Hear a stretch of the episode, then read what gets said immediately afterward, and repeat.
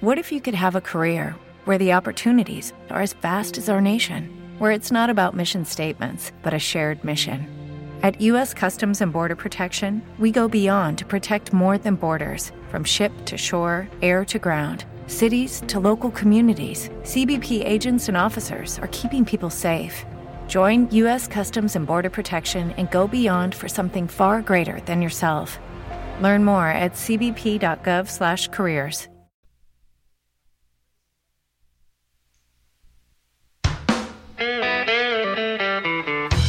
Para los amantes de las letras, para los que se pierden en historias, para quienes los libros impulsan un vuelo de imaginación, diferentes opiniones, agendas y recomendados.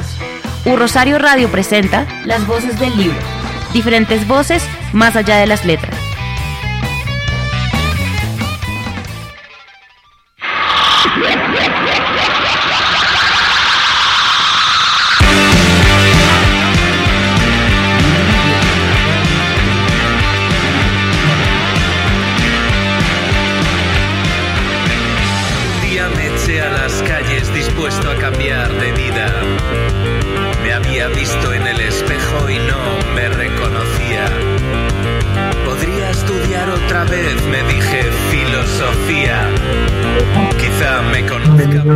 A esta nueva edición de las voces del libro del programa institucional de la editorial de la Universidad del Rosario. Muy contentos de estar en esta señal de Rosario Radio.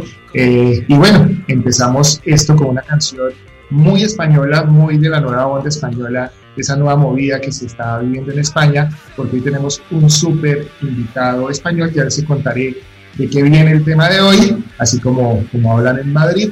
Eh, y bueno, estamos escuchando a León Benavente, es un grupo conformado por Abraham Boda, Eduardo Baos, Luis Rodríguez y César Verdú. Hicieron parte de una primera, de la segunda ola de la movida madrileña, de la movida que estaba en España.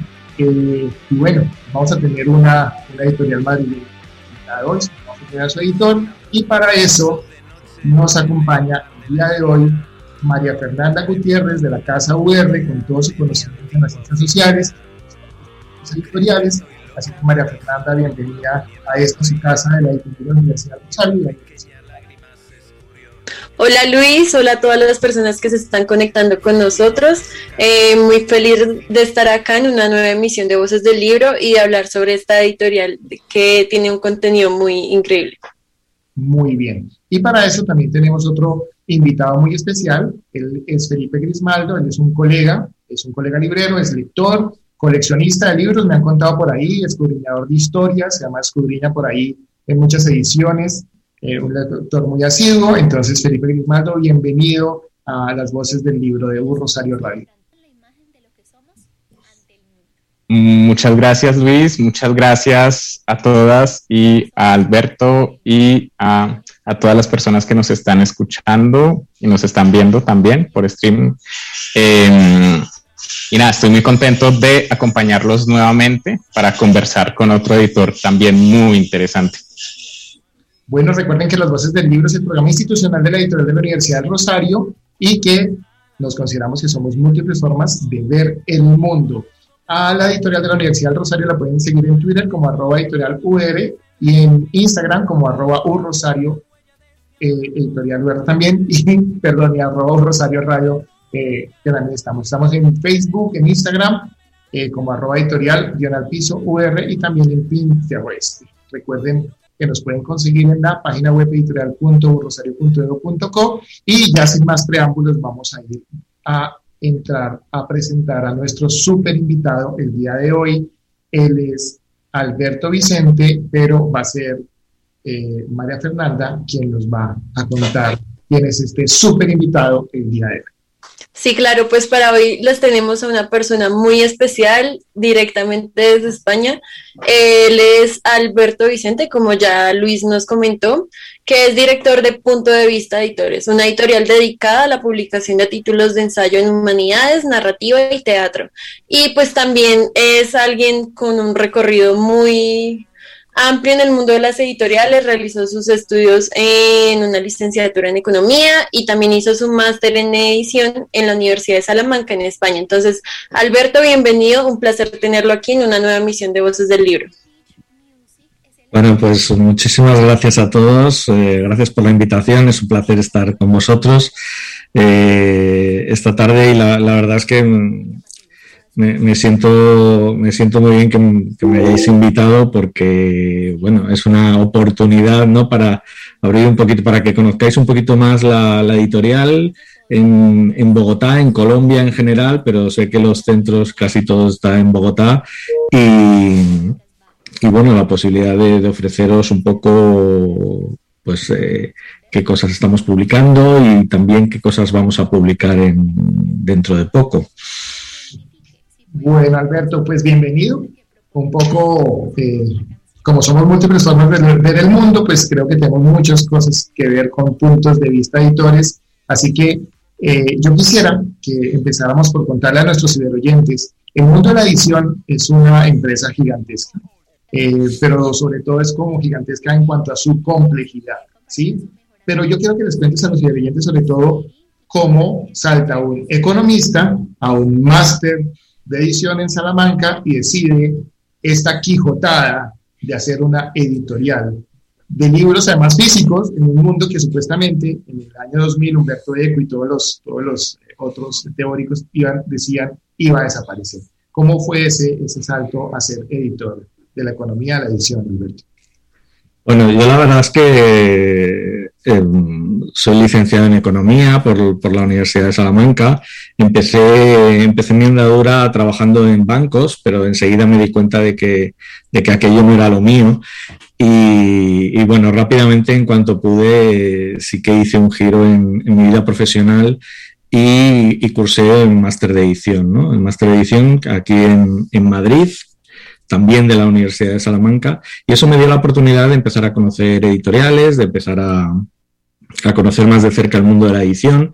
Yo siempre desde, es verdad que, son vocaciones que muchas veces, eh, o sea, son profesiones que, con un grado de vocación bastante grande, ¿no? Uno siempre dice, me gustan los libros, pero bueno, de repente un día se da cuenta de que lo que le gustaría no es solo leerlos, sino hacerlos, ¿no? Y, ahí ese run run va pasando con, el tiempo y cuando uno tiene la oportunidad, eh, como yo la tuve, pues eh, entré a, formar parte del, del mundo editorial, ¿no?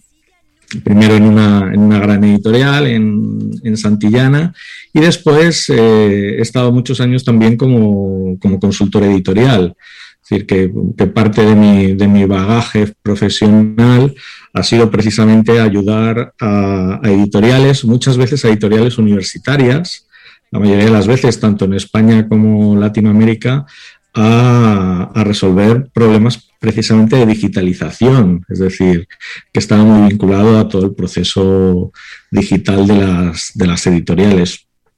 Pero llega un momento en que eh, me apetecía hacer otras cosas, me apetecía hacer un proyecto propio y bueno, tuve la oportunidad y, y la verdad es que la verdad es que estoy encantado. Hay veces que uno se levanta por la mañana y dice, bueno, pues no me puedo quejar demasiado porque tengo una de las mejores profesiones del mundo al menos desde donde yo la veo, ¿no? De poder hacer libros y, poder eh, pues estar siempre en contacto, algo que, me encanta con conocer nuevos autores, eh, conocer nuevas eh, Mm, nuevas librerías, conocer, o sea, parte de mis, de mis vacaciones siempre suelen ser eh, viajar por países y al final siempre acabo en una librería viendo a ver qué tienen y viendo qué cosas se pueden hacer. Es decir, que un poco la profesión del, editor eh, es una profesión casi de, de, 24 horas. Ahora, no sé si, si sabéis, no sé si ha llegado a Bogotá, acaba de publicar eh, un libro anagrama sobre, con las cartas de Jorge Herralde, sabéis por todos, uno de los grandes editores, ¿no? Eh, de, los, de los grandes viejos editores en el sentido del último moicano, ¿no? que hablaba él también. Y, y se, se, identificaba él mismo como, como un junkie de la edición, ¿no? En, el prólogo. Y, y, es verdad que es, que es una profesión que engancha mucho y que te obliga a estar casi pues las 24 horas del día eh, trabajando sin saber que estás trabajando muchas veces. Afortunadamente, porque si no sería ya una autoexplotación peligrosa, ¿no?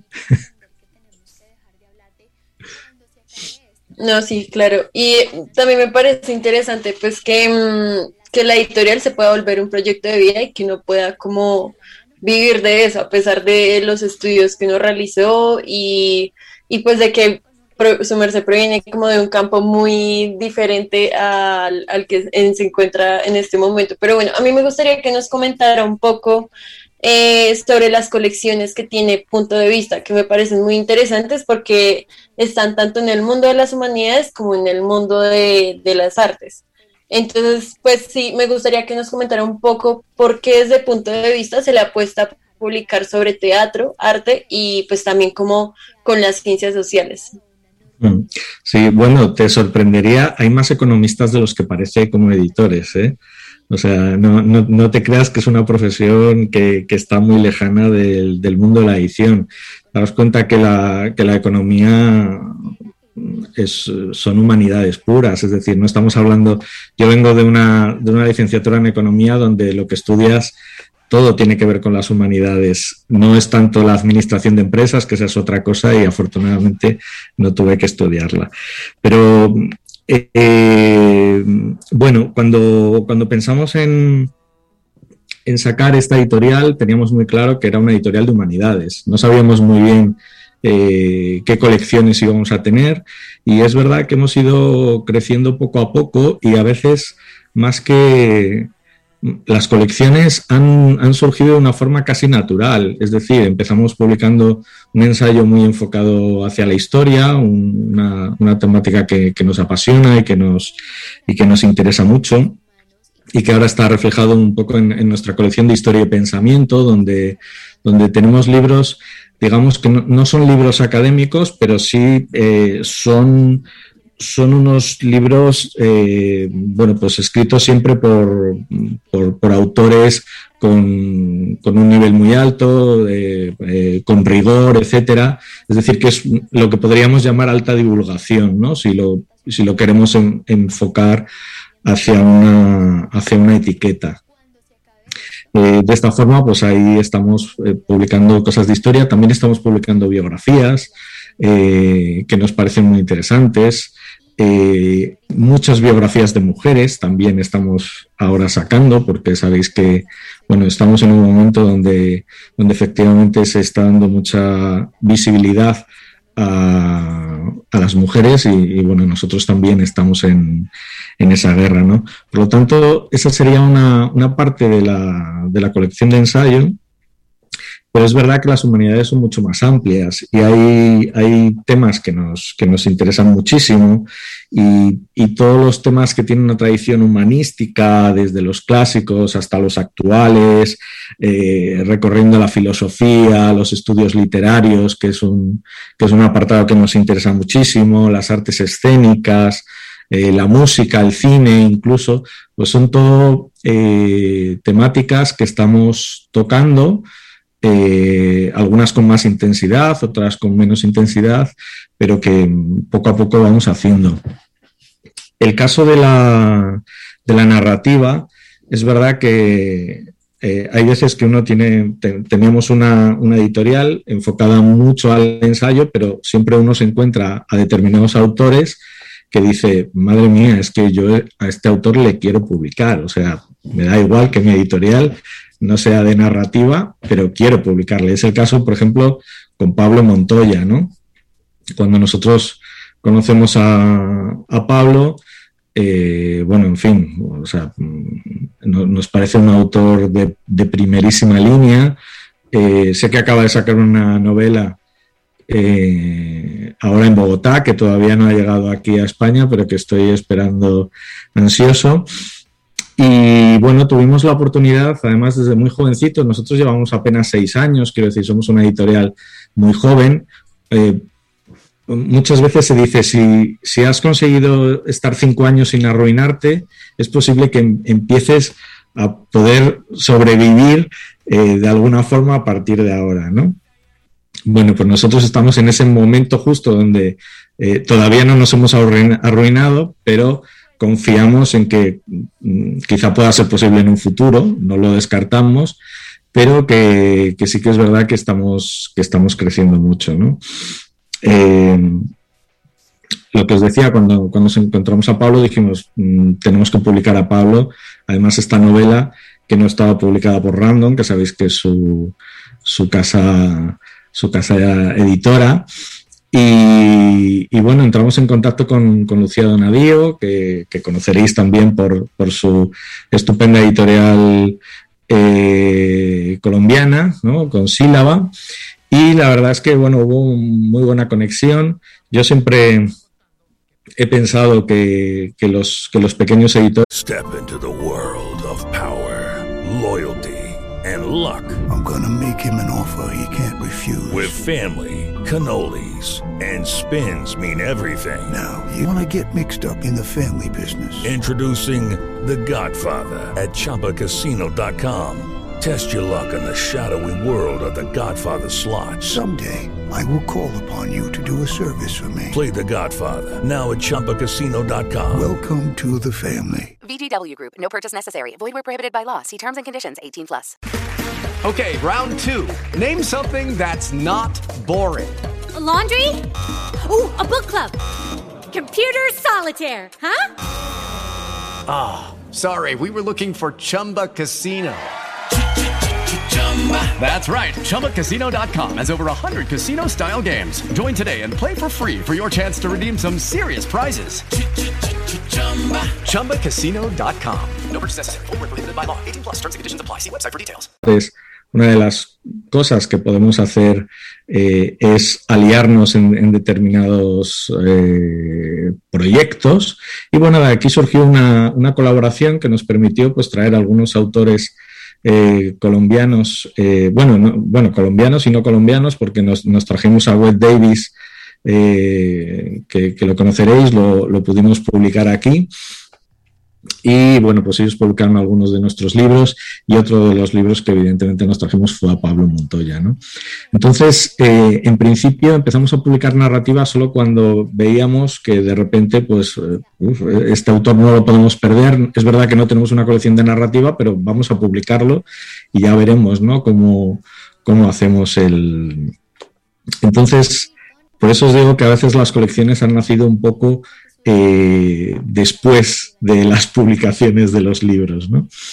En el caso de teatro sabíamos que íbamos a, llegar al teatro de alguna forma u otra, porque es, un, tema que, nos apasiona y que pensamos que está de alguna forma un poco maltratado editorialmente. Y me explico. Eh, eh, a veces da la sensación de que el teatro leído eh, no como género literario, o sea, el teatro como género literario, ha perdido mucho fuelle, ¿no?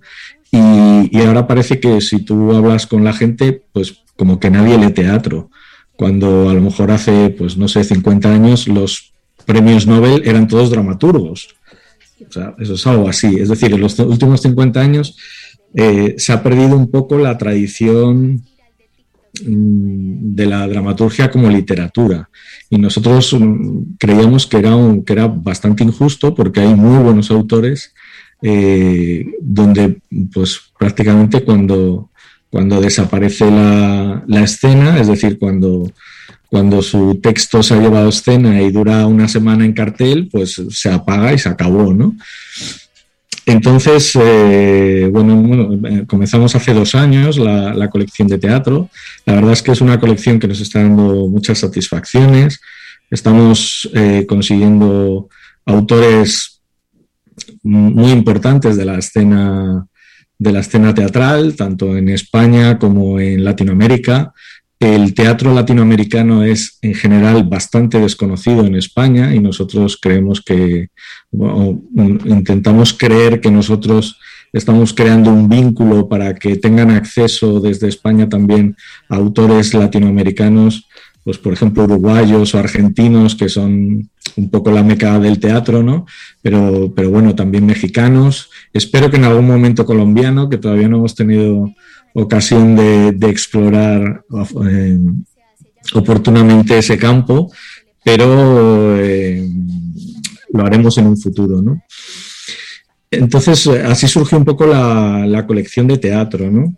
Donde, bueno, pues publicamos autores, también publicamos traducciones, es decir, no solamente nos limitamos a, eh, al teatro en, español, digamos, sino que estamos empezando a traducir, pues hemos traducido hace poco a Moses Kaufman, eh, hemos traducido a Bobel, eh, estamos haciendo un, un, proyecto del que estamos absolutamente enamorados y es la traducción por primera vez del teatro completo de Pasolini, por ejemplo que, publicaremos el próximo año. O sea que estamos, la verdad es que estamos, estamos muy contentos con, esta colección y, bueno, seguro que, en, un futuro vamos a, vamos a ampliarla considerablemente.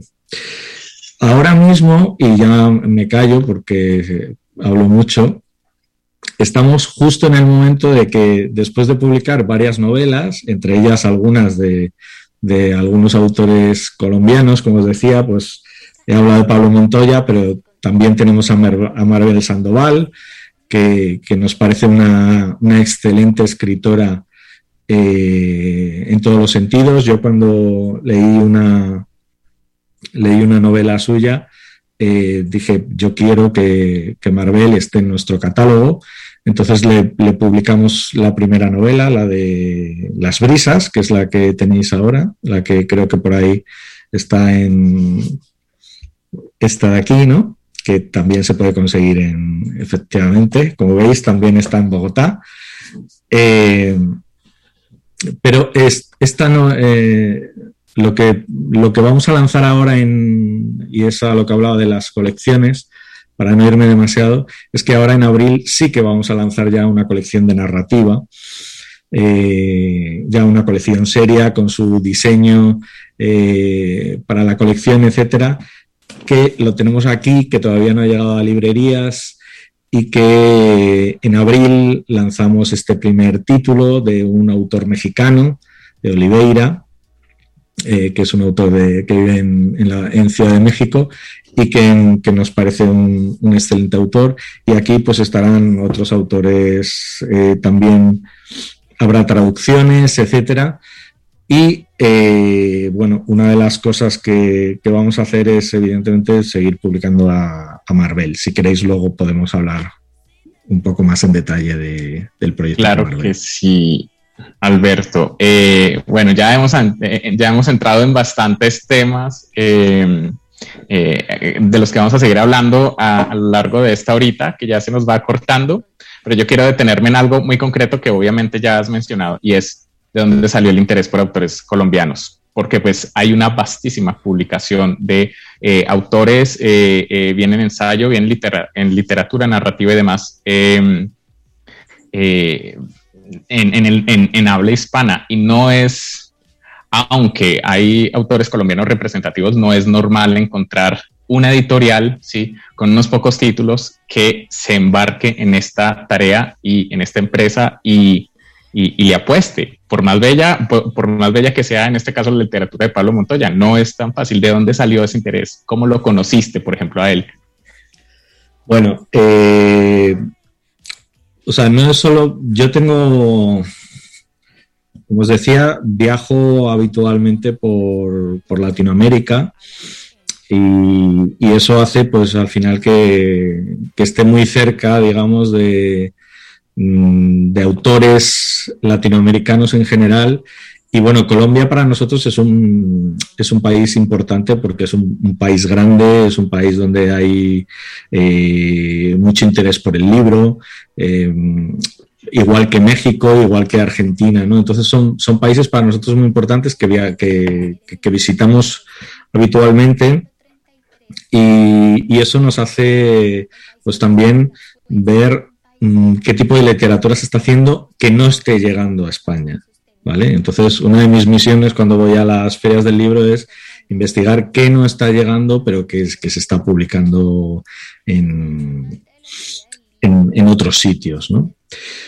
Eh, ¿Por qué Colombia? Pues supongo que por las casualidades de la vida también, ¿no? Porque en Colombia eh, uno de los autores que, colombianos que, también publicamos y que podemos hablar un poquito más adelante del proyecto que tenemos con él es Orlando Mejía, ¿no? Orlando Mejía, curiosamente no lo conocimos en, en Bogotá, conocimos sus libros en la FIL de Guadalajara, porque estaban en el stand de la, de, Colombia, pero eh, vimos que había ahí una, vimos que había un autor muy interesante, es un, erudito, él, si, lo conocéis, él, está, él es profesor en la Universidad de Caldas y, y la verdad es que eh, entramos en contacto con él y nos abrió un, un inmenso universo que tiene eh, alrededor de la medicina que nos pareció fascinante. Eh, él escribe ensayo, escribe eh, novela. De hecho, una de las novelas que, tenemos por aquí, El enfermo de Abisinia, que está, también está en, también está en, Bogotá, ¿vale? También llegó allí con un prólogo de Piedad Bonet, ¿vale? O sea, otra, otra autora colombiana, pues nos parece una, nos parece una joyita. Es una novela que no sé si conocéis, es una novela epistolar sobre, sobre ¿no? Entonces, eh, bueno, ¿Cómo conocemos autores colombianos? Pues un poco así. El tema de, el tema de Pablo Montoya, pues le conocimos también un poco a través de, de Sílaba, ¿no? De, de, su, bueno, de su vinculación con, esta editorial, en el que tiene algunas cosas. Y luego, pues afortunadamente, eh, con Pablo hemos tenido la oportunidad incluso de presentar su novela aquí en Madrid. Quiero decir que, cuando hay oportunidad, pues, pues también lo hacemos. Yo creo que hay en, en Colombia, hay, se, se, está cociendo algo muy interesante que también se ve en el desarrollo de muchas editoriales pequeñitas, independientes que están naciendo y que, y que a mí me parecen fantásticas y muy necesarias también para romper un poco los esquemas de, grandes editoriales, muchas veces españolas, instaladas en, estos sitios que hacen un poco comprimir eh, la oferta de, de literatura. ¿no? Aquí quizá en España lo tenemos eh, está un poco más desarrollado, es decir, hay estupendas editoriales, algunas de las que incluso habéis hablado aquí con los editores, ¿no? Pues Impedimenta, Libros del Asteroide o algunas otras editoriales que precisamente rompen y le hacen cara a las grandes editoriales, ¿no? que llevan, y llevan ya como 15, 16 años. Y yo creo que en Bogotá se está transformando. La última vez que estuve en la Filbo me dio la sensación de que estaban apareciendo como muchas editoriales pequeñitas que, en el fondo van a conseguir eso, ¿no? Y que amplían mucho la oferta literaria. Y, es una gozada poder pues, conocerlas y, participar de esos proyectos, incluso de, ver eh, posibilidades de colaboración, ¿no? Alberto, gracias por, introducir ese tema, porque el mercado del libro en Colombia y el nivel mundial es muy competido. Eh, tenemos grandes monstruos que han ido comprando sistemáticamente otros grupos editoriales. Planeta tiene el 60% de las editoriales a nivel mundial, Random House el otro, eh, con prácticas además impresionantes de picar colecciones que ya no les importan, como la, el caso de Galaxia Gutenberg, que picó Planeta, porque ya unos autores pues, no me estaban interesando en ese sentido, donde se fueron obras como Carmen Martín Gaité, se fue allí, se fue Vargas Llosa y otros grandes escritores, ¿no? Eh, Ramón Gómez de la Serna, participante de la movida española eh, en, el siglo pasado, y entonces uno dice, bueno, aquí, ¿qué, qué pasa, no? Y resulta que aparecen esas editoriales independientes, como tú bien dices, abogan por la biodiversidad, por, por, una posibilidad de tener un universo mucho más amplio, y nos has contado como las, como las, como las mieles del amor con la edición, porque es, viajar, es conocer escritores, es hacer unos libros bellísimos, encantadores, pero cuéntanos, después de que tienes esos maravillosos libros, ¿cómo entras al mercado de librerías y además cómo te promocionas peleándole a estos grandes monstruos de Random House y Planeta en el mercado español y después metiéndote en Latinoamérica. ¿Cómo es ese, proceso ahí? Bueno, el, el, mundo de la edición tiene de romántico hasta que montas una editorial. A partir de ahí ya se acabó el romanticismo y empieza otra etapa en tu vida que, que no tiene nada que ver. ¿no? Yo abogo porque las, mm, las editoriales se profesionalicen en el sentido de que, de que sepan que son unas empresas. Es decir, muchas veces eh, ves proyectos estupendos, pero que, que, con una vocación muy grande por parte de los editores, pero sin ningún conocimiento, por ejemplo, de, pues, de llevar una empresa, de ver cómo funciona todo esto. Y al final, pues uno eh, mm, por mucho que quiera otra cosa, si no vendes, estás fuera del mercado. Es decir, eh, o tienes dos opciones. Eh, o ser rico, y que es una opción, y entonces pues te dedicas a hacer libros, con lo cual, pues no sé si hay algún rico que está entusiasmado con hacer libros, pudiendo hacer otras muchas cosas, pero si no, pues evidentemente al final las editoriales somos empresas y, trabajamos, somos empresas muy, pequeñas en general, cuando estamos hablando de estas empresas eh, eh, editoriales independientes, somos muy pequeñas, pero sin embargo trabajamos en unos ámbitos muy grandes porque somos como multinacionales, ¿no? Y entonces tenemos que enviar nuestros, nuestros libros a toda Latinoamérica y tenemos que vender en todos los territorios, en todo el territorio español, etcétera, etcétera. Eso es bastante complicado. Eh, yo creo que, bueno, Mm, si hay algo que, me ha enseñado todo esto es que al final cada país es un mundo. Es decir, muchas veces hablamos en genérico de Latinoamérica, pero bueno, vosotros sabéis que Colombia no tiene nada que ver con, Perú ni con, ni con Argentina. Entonces, al final, la pelea se desarrolla por barrios. Es decir, eh, tienes que ir país a país viendo qué es lo que puede funcionar y lo que no puede funcionar, ¿no? Eh, es verdad que, eh, por ejemplo, con, con la pandemia. Eh, Judy was boring. Hello. Then Judy discovered chumbacasino.com. It's my little escape. Now Judy's the life of the party. Oh, baby, Mama's bringing home the bacon. Whoa. Take it easy, Judy. The Chumba life is for everybody. So go to ChumbaCasino.com and play over 100 casino style games. Join today and play for free for your chance to redeem some serious prizes. Ch-ch-chumba. ChumbaCasino.com. Purchase necessary. Void where prohibited by law. 18 plus terms and conditions apply. See website for details. Hello, it is Ryan, and we could all use an extra bright spot in our day, couldn't we? Just to make up for things like sitting in traffic, doing the dishes, counting your steps, you know, all the mundane stuff. That is why I'm such a big fan of Chumba Casino. Chumba Casino has all your favorite social casino style games that you can play for free anytime, anywhere with daily bonuses. That should brighten your day a little. Actually, a lot. So sign up now at chumbacasino.com. That's chumbacasino.com. No purchase necessary. BGW. Void were prohibited by law. See terms and conditions 18 plus. Eh, los, el, el, mercado en general latinoamericano se ha, se ha resentido bastante en cuanto a la compra de de, de libros eh, con respecto a España, ¿vale? Entonces, hay algunas editoriales españolas que si tienes, o sea, si tu tanto por ciento, digamos, es muy alto con respecto a las ventas que haces en Latinoamérica, pues está siendo bastante complicado. De todas formas, siempre ha sido complicado, creo, llevar libros a, Latinoamérica. Nosotros tenemos modelos distintos dependiendo de cada, de cada país, incluso a algún país todavía no hemos llegado. Es decir, pues nos encantaría estar en Chile, pero no estamos en Chile. Eh, bueno, pues en, Colombia pues nos gustaría tener más presencia de la que tenemos y bueno, pues poquito a poco iremos trabajando ahí. Eh, yo creo que nosotros tampoco chocamos con, con los grandes grupos, es decir, eh, nosotros no somos competencia para los grandes grupos, afortunadamente, porque si no nos comerían con patatas. Entonces, ahí estamos muy tranquilos porque creo que eh, si algo tiene también la edición es que los grandes grupos hacen su trabajo y, los pequeños pues eh, hacemos el nuestro, ¿no? Y a veces no, en, en, mi caso, desde luego, no estamos compitiendo con, con, los grandes grupos y eso también es una, es una ventaja para nosotros.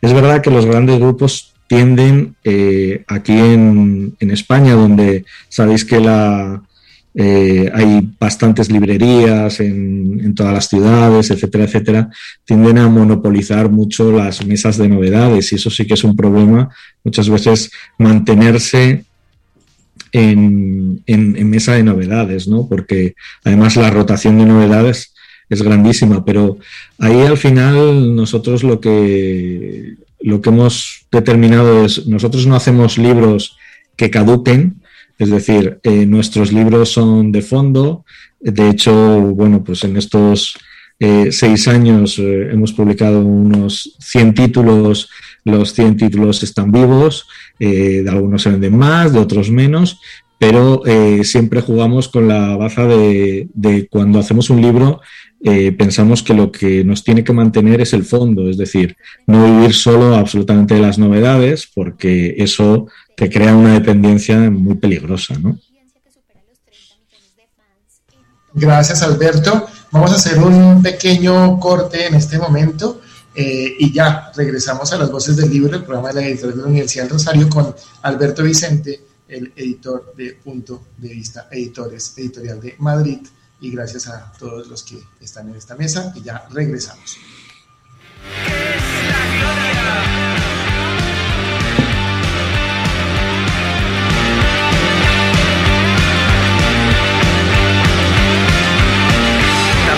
se hizo de noche entré en el bar de la esquina. Bebí con una compañera de mi antigua oficina. ¿Tú crees que estoy loca? Las voces del libro programa de la editorial de la Universidad del Rosario.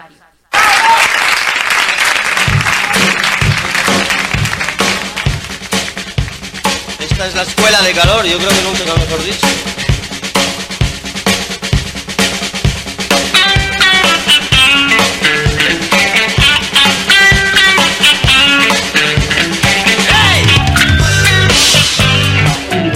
Retornamos a las voces del libro el programa institucional de la de la Universidad del Rosario, hoy con un invitado muy especial, por eso le ponemos música española. Estamos escuchando ahí de fondo Escuela de Calor de Radio Futura, imagino que fue de los tiempos de juventud de Alberto, y estamos aquí con Felipe y con María Fernanda. Y bueno, le doy la palabra a Felipe de Siglo de Lobre Editores, el librero de Siglo de Lobre Editores que colecciona libros, eh, los escudriña y tiene muchas preguntas todavía para Alberto Vicente. Así que, Felipe, continuamos con la entrevista.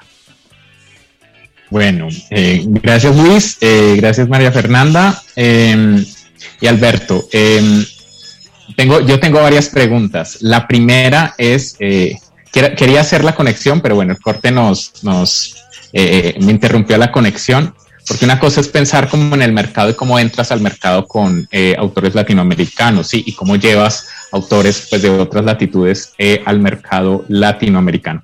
y me ponía a pensar en las conexiones, digamos, culturales. Mm, dos autores que ya has mencionado y que tanto Luis como María Fernanda mencionarán más adelante son, pues, em, uno que, del que ya hablamos, que es eh, Pablo Montoya, el otro Orlando Mejía Rivera. Ellos dos eh, suelen eh, especializarse un tanto en, la novela histórica. ¿sí? De hecho, Los Derrotados, que pues es la edición, pues, la, la, que se encuentra en Colombia, pues es la edición de Sílaba, que es la editorial que ya nos dijiste, tú colaboras con ellos, digamos, tienen tienen lazos comunicantes, publican los mismos libros a veces y, y, demás. Este, el otro, pues, este es un muy buen ejemplo del trabajo eh, histórico-literario de, Orlando Mejía Rivera, eh, que es Dante Alighieri y la medicina, que también lo han publicado ustedes, ¿no? Eh, yo no puedo dejar de preguntarme, por un lado, qué podría pensar un público español o ubicado en, España sobre un libro, en este caso, como el de Los Derrotados, que hable de la reconquista, cómo ven eso, cómo lo entienden y qué interés puede provocar. Eso por un lado. Y voy a ir a otra pregunta, este, eh, que es, eh, que va por este lado, pero no quiero que, que, que, nos vayamos solamente por esa pregunta. Primero, mi primera pregunta pues es el interés eh, de los autores españoles por la novela histórica desde este lado del Atlántico. La segunda es que hay autores, sí, como Wade Davis, eh, y hay autores de nuevo como Orlando Mejía Rivera que han publicado algo más que literatura. Y eh, pues Wade Davis es una autoridad eh, para en cualquier departamento de antropología en Colombia. es indiscutible su influencia. Y el caso de Orlando Mejía, él se dedicó a hacer historia de su especialidad, que es la medicina, ¿no? Entonces tiene la medicina arcaica, que ustedes también han publicado, la medicina antigua, bueno, en este caso es un poco más literario y más ensayístico. ¿Qué cree, qué crees, Alberto, que, que pueda ofrecer de distinto eh, eh, eh, la mirada de estos dos autores? ¿Y por qué, por qué no pensar en publicar, digamos, una historia, una historia de la medicina de un autor de otras latitudes, de otro, en otro idioma, eh, em, digamos, con otra cultura. ¿Por qué pensar en publicar a Orlando Mejía Rivera y publicar su historia de la medicina? Bueno, eh, en el caso de, la historia de medicina de, Orlando, de la que llevamos publicados dos, dos volúmenes, y que ahora vamos a publicar el, tercero, está ultimándolo, va a ser la medicina renacentista. Es, es, un, es verdad, es un proyecto muy ambicioso que a nosotros nos, nos, encantó desde el principio porque son cinco volúmenes y los vamos a publicar los cinco. ¿no? Eh, no es fácil encontrar una historia de la medicina que tenga vínculos humanísticos tan interesantes como los que ha hecho Orlando. Es decir, o te vas a una historia de la medicina más técnica de, para estudiártela cuando estudias medicina, a lo mejor, o, pero esta historia de la medicina está pensada para precisamente, creo, un público que no es tan especializado, o sea, que no es médico, que no está estudiando su, su carrera universitaria, etcétera, sino que la medicina es, es, es una eh, conceptualmente está muy imbricado en la humanidad, ¿no? Entonces, viendo la historia de la medicina, eh, vas viendo también el, crecimiento también incluso del hombre, ¿no? De cómo va a lo largo de las etapas. Por eso esta historia de la medicina va un poco por etapas, ¿no? La arcaica, la antigua, la renacentista, luego iremos a la moderna, etcétera, ¿no? Eh, entonces, nos pareció, francamente, nos muchas veces no es solo que vayamos buscando eh, un tema determinado, sino que nos lo encontremos. En este caso nos lo encontramos, es decir, nos encontramos el libro de medicina antigua y de repente descubrimos que había un proyecto muchísimo más ambicioso, muchísimo más grande ahí.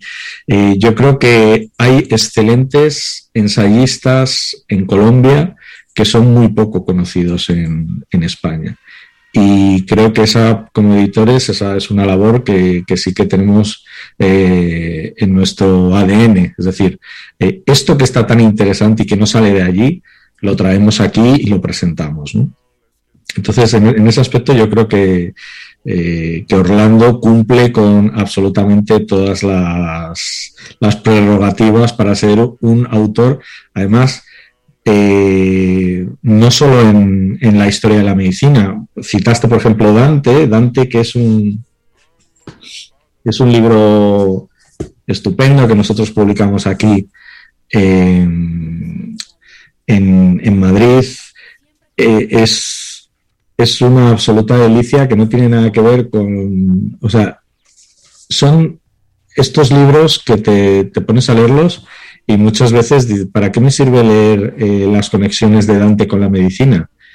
Pues para disfrutar durante unas cuantas horas de, cómo Orlando es capaz de, ir elaborando una teoría alrededor de por qué Dante, porque al final a Orlando le puede esa, esa capacidad de investigación que tiene, entonces casi como que todos los libros al final acaban diciéndote algo, aunque sean novelas, algo nuevo que tiene que ver con la, con la ciencia, ¿no? Eh, entonces, eh, él acaba demostrando aquí que Dante tenía que tener estudios médicos para escribir lo que escribió, ¿no? Y además se atreve a hacer, una, hacer unas nuevas traducciones de partes de Dante que estaban, a su juicio, mal traducidas porque hablaban de conceptos médicos y nunca se acabaron de, traducir bien. ¿no? Entonces, a mí, eh, en ese aspecto, creo que, es, que es interesantísimo. Esto además forma parte de un proyecto mucho más amplio que, mm, que va a incluir a Shakespeare y va a incluir a Cervantes. Con lo cual, pues vamos a tener en un futuro tres libros estupendos sobre, sobre, la, sobre las relaciones entre la medicina y la literatura. ¿no? En el caso, por ejemplo, del, enfermo de Abisinia, él acaba de alguna forma dando una hipótesis de que, eh, de que Rimbaud no murió de sífilis, sino que murió envenenado por plomo.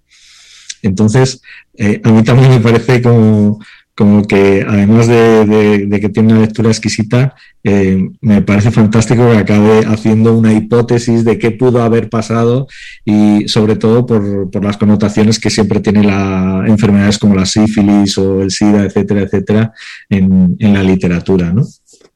Entonces, eh, en cuanto a la primera pregunta que me dices, yo creo que es, es verdad que a lo mejor no es un tema que ahora mismo sea lo más candente del mundo, eh, la reconquista vista desde, desde el otro lado, pero eh, como nosotros hacemos libros que no tienen por qué estar con las cosas que se están hablando ahora, sino que incitamos a hablar de otras cosas que parece que se quedan tapadas por el, por el día a día y por, y por, las, y por las modas. No sé si eh, pasa en todos los sitios. Ahora la moda es publicar cosas sobre naturaleza o sobre feminismo. Claro, al final eh, todo es sobre eso. Entonces, nosotros hay veces pues, que decimos, bueno, pero es que hay muchas otras cosas muy interesantes que también queremos que, se hable de ellas, ¿no? Y una de las fórmulas es publicando estos libros,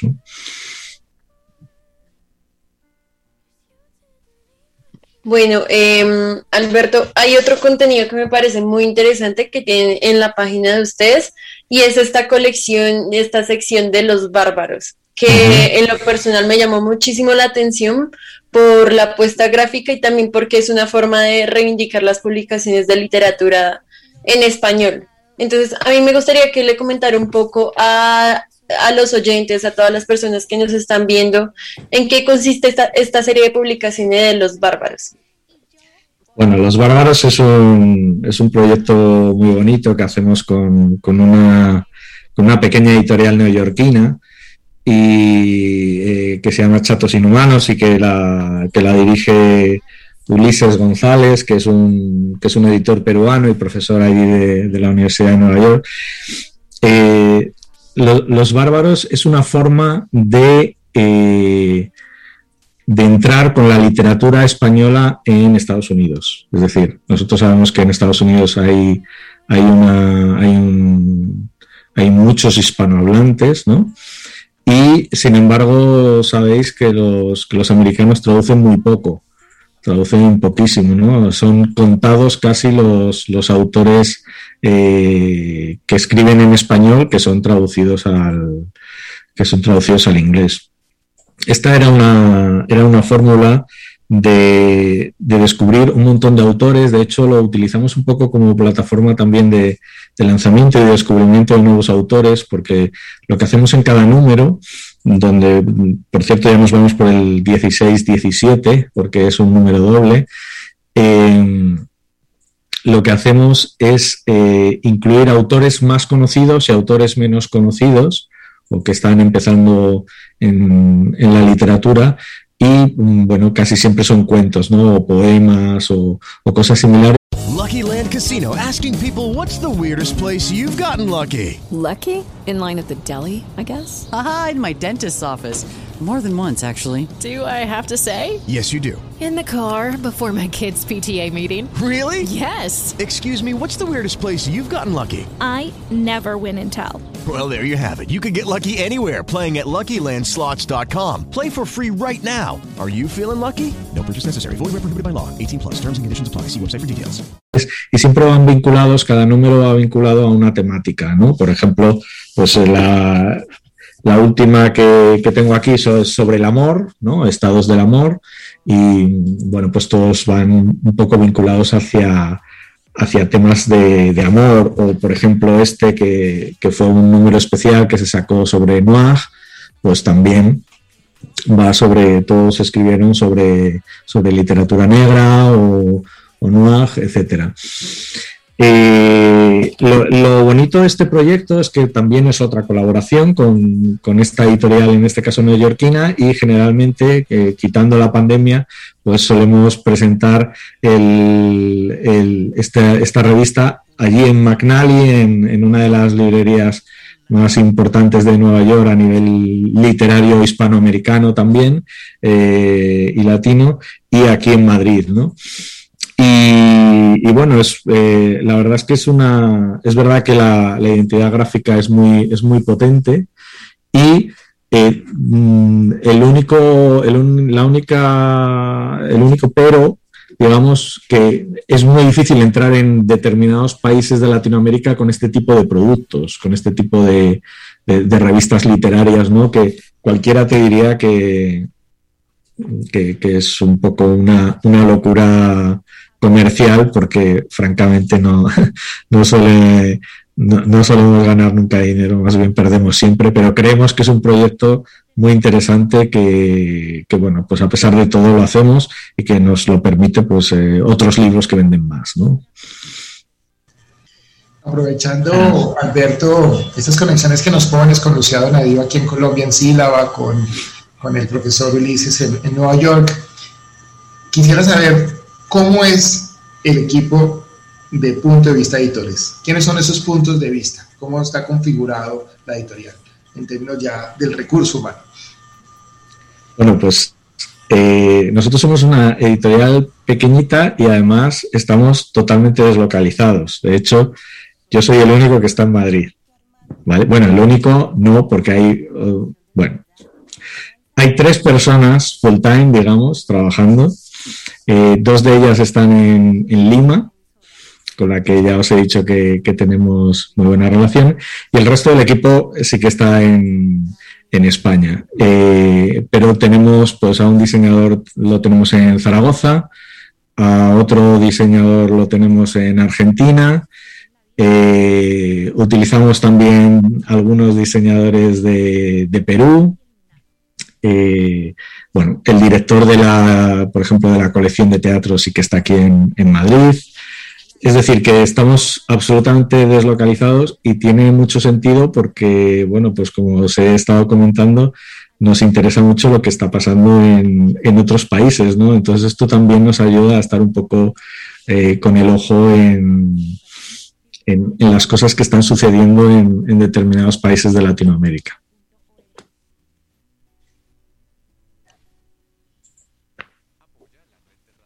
Eh, a mí me llama mucho la atención y, al, y, a la vez agradezco mucho que eh, Punto de Vista le haya apostado a la novela, la última novela que ha publicado Marvel Sandoval, que es Las Brisas. Mm, que es esta, sí. Con esta descubrí que era parte de una trilogía de algo que ya yo venía leyendo, que es eh, En el brazo del río y Joaquina Centeno, que también publica así la em, eh, Me causa de verdad mucha curiosidad entender, digamos, en el caso de, en el caso de Las Brisas y en el caso en el, Brazo del Río, que pues, es una novela que tú no has publicado, eh, hay como hay, demasiadas alusiones a contextos muy locales. Eh, es fácil sentir empatía eh, por eso. En lo personal, yo siento muchísima porque además Marvel habla de lugares en donde yo crecí, donde yo viví. O sea, allá habla de pueblos de 32, 35 grados, eh, em, al mediodía, yo pasé por eso, entonces es fácil hacer las conexiones. Y a mí me cuesta mucho trabajo entender que otros públicos, eh, fuera de Colombia incluso, eh, no tenemos que volver otra vez a atravesar el Atlántico para entenderlo, puedan captar ese tipo de, de, imágenes y de lenguajes. ¿qué, hay, ¿Qué apuesta hay detrás de eso, Alberto? ¿qué, qué, ¿Qué, quieres mostrar a través de la publicación de la obra de Marvel? ¿Qué, se nos pasó por la cabeza? Pues bueno, te diré que efectivamente es una, es una, trilogía donde Las Brisas es, la, tercera parte, eh, Conjuro contra el Olvido. A mí me parece, me parece una trilogía magistral. De hecho, lo que vamos a hacer ahora es publicarla en un solo volumen en la nueva colección de narrativa. ¿Vale? Eh, que nos, pues mira, dime un país que no haya sufrido este tipo de cosas. Quiero decir que si para algo sirve la, literatura, cada uno con sus, eh, con sus particularidades, ¿no? Cada país con sus particularidades. Pero aquí en España mm, las heridas nunca se cerraron, por ejemplo, después de la, de la, guerra civil y hubo muchísimos desaparecidos. Y ha habido, de hecho, hay muchos, eh, hay muchos muertos todavía en las cunetas que no se saben dónde están. Eh, Lorca no sabemos dónde está. Quiero decir que, esas, eh, esas situaciones yo creo que muchos países las, las han vivido y esto yo creo que también nos permite empatizar con otros países que las han sufrido, ¿no? Y, y esta es un poco la, la literatura de, de, Marvel, que, que creo que, mm, que, que, tiene una actualidad siempre. Es decir, no, no, es que se ponga de moda, es que siempre es de actualidad el hecho de, de sufrir por, por, los desaparecidos, las masacres, eh, etcétera, que, que de verdad que yo creo que desde España también se viven cerca. Es decir, yo creo que desde aquí hemos, hemos vivido eh, bastante cerca todo el proceso que habéis tenido también y que, y que de alguna forma, francamente, creo que nos, nos traslada a otras épocas horribles que pasamos en, en España y que en el fondo no, no, son tan diferentes, ¿no? En el fondo no son tan diferentes. Yo estuve, estuve en, la Filbo, no, no, no recuerdo si fue hace tres o hace dos años, donde había una exposición precisamente sobre, sobre todo este tema, no sé si la recordáis, y, y me sobrecogió por las similitudes de, que había entre, entre unos procesos y otros, ¿no? Muchas veces. Y la literatura creo que nos acerca a ese tipo de cosas. Bueno, Alberto, hay otro libro muy interesante que ustedes eh, nos hicieron llegar aquí a Colombia y uh -huh. es este, el de la historia de las mujeres silenciadas uh -huh. en la Edad Media, que ese me parece también muy, muy, muy interesante. Entonces, pues bueno, ya el programa se nos va cerrando un poco, entonces me gustaría que nos contara a nosotros y a las personas que nos ven un poco como la apuesta detrás de, de esta publicación.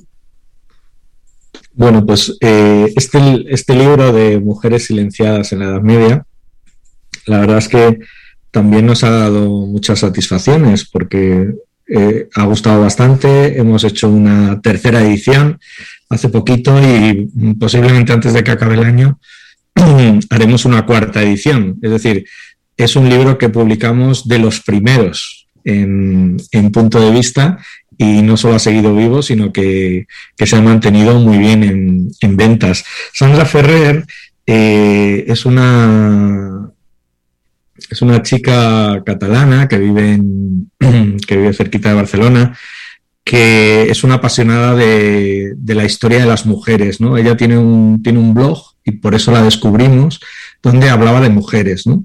Y bueno, pues en, en, un momento determinado hablamos con ella y salió adelante este, este proyecto de, de, mujeres silenciadas, donde, bueno, pues en este caso habla de mujeres en, en la Edad Media, que cómo iban a estar, pues silenciadas, evidentemente, claro. Eh, y, yo creo que ha, ha, traído a un público bastante diverso mmm, que, que, le ha permitido pues, conocer de primera mano pues, eh, cosas que generalmente no, no, suelen salir tanto en los libros de historia, ¿no? O puede ser pues las artesanas médicas, eh, etcétera, de esta época que, bueno, pues a verlas la, las había, ¿no? Y esto lo, lo ha acercado muchísimo a, a este tipo de público. Así que bueno, yo creo que, que es un libro que también os invito a, a conocer, que también ha llegado a, a, Bogotá y que seguro, seguro os va, os va a entusiasmar, os va a gustar mucho. Bueno, Alberto, pues muchas gracias por, por esta entrevista. La verdad que ha sido un, un, gran placer escuchar la, la, historia de, de, una editora independiente, una editora en España que apuesta por la literatura, que apuesta por la historia, que construye catálogos deslocalizados, además que los construye deslocalizadamente, que me pareció fascinante esa idea de que tengas un equipo de trabajo en toda Latinoamérica eh, y en España pues también, o sea, conectado, me parece que es una labor interesante que habría que, que sería otro programa, pues, contar esa experiencia a nivel empresarial, cómo se va gestando. Eh, y bueno, de verdad que muchas, muchas gracias. No sé si quieras, eh, en estos últimos minuticos, así como la perla que tienes pendiente ahí a punto de ser impresa. ¿Cuál es esa perla que, que viene desde el punto de vista de editores? Bueno, yo creo que a, ahora mismo la, la, perla que estamos traduciendo es la que os adelanté anteriormente, es, es, es el teatro de Pasolini, ¿no? Que, de repente descubrimos que no estaba ni siquiera totalmente traducido y no, nos, eh, bueno, conseguimos los derechos y estamos en plena traducción y aprovecharemos que el próximo año es el, el 100 aniversario de, Pasolini para, para, lanzarlo y creo que esa es una de las perlas que va a iniciar otras, otra colección dentro de, de, teatro que, nos, que vamos, nos va a permitir publicar autores clásicos eh, que exceden incluso al el interés que puede tener a lo mejor un lector de teatro, ¿no? porque son verdaderos clásicos de la literatura en mayúsculas, independientemente de que escribieran teatro, poesía, bueno, en el caso de Pasolini, evidentemente escribía absolutamente de todo y todo lo hacía bastante bien. ¿no? Entonces, eh, para nosotros es un lujo y un placer, y son estas cosas por las que cuando estás muy cabreado por determinadas circunstancias en la editorial eh, te salvan y dices, bueno, pero a pesar de todo, esto me permite publicar a Pasolini, con lo cual, pues mm, no pasa nada, seguimos haciendo libros.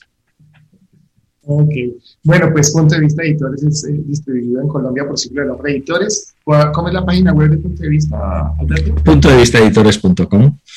Ahí la pueden seguir y pueden encontrar links sobre todo para presentar, los escritores jóvenes pueden presentar inclusive obras, ¿no? Entonces, pues es importante que, eso lo tengamos en cuenta para esto.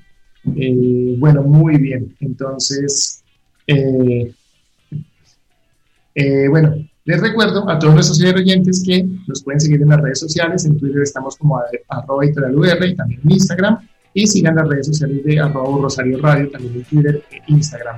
Estamos en Facebook, Instagram, como arroba editorial Radio y en Pinterest. Nuestras páginas web, editorial de la Universidad del Rosario o en ebooks.urrosario.edu.com. Recuerden también que pueden acceder a los libros con nuestros distribuidores, sirve el nombre en www.libreriasiglo.com, en ebook, Google Play y Amazon. Eh, perdón, nuestro distribuidor de Editorial Universidad Rosario Siglo del Hombre. Alberto, ¿dónde se consiguen los libros eh, de punto de vista en Colombia? Que cometió bueno, sí, no, nuestro distribuidor es, es, Andrés Chávez de la tienda teatral de, de Unilat, pero eh, sí que sé que nuestros libros están en Lerner, en la Librería Nacional, en Wilborada, en Matorral, en, por supuesto en la tienda teatral y en Garabato que sepa hasta ahora y en un futuro seguro que en el siglo del hombre también. Bueno, sí, muy bien. Listo, recuerden que somos múltiples formas de ver el mundo y entonces pues muchas gracias, muchas gracias a nuestros panelistas, Felipe Grismaldo, el librero, María Fernanda Gutiérrez, nuestro invitado, muchas, muchas gracias, Alberto Vicente, de Punto de Vista Editores, la producción el día de hoy estuvo a cargo de Diego Garzón Porero, Laura Ballesteros y Juan Carlos Ruiz. En el Control Master estaba Nelson Duarte y Mario Castro, la dirección de la editorial de la Universidad de Rosario, en la dirección de Un Rosario Radio, Sebastián Ríos. Y pues recuerden que somos múltiples formas de ver el mundo. Mi nombre es Vicente Izquierdo y los espero en una próxima emisión de Las Voces del Libro. Muchas gracias calle al sol de poniente tribus cerca Las voces del libro no termina aquí. Los autores, los libros y los eventos volverán cada miércoles para hablar de sus proyectos. Para los amantes de las letras, para los que se pierden en historias, para quienes los libros impulsan un vuelo de imaginación, diferentes opiniones, agenda y recomendados. Rosario Radio presentó Las voces del libro diferentes voces más allá de las letras.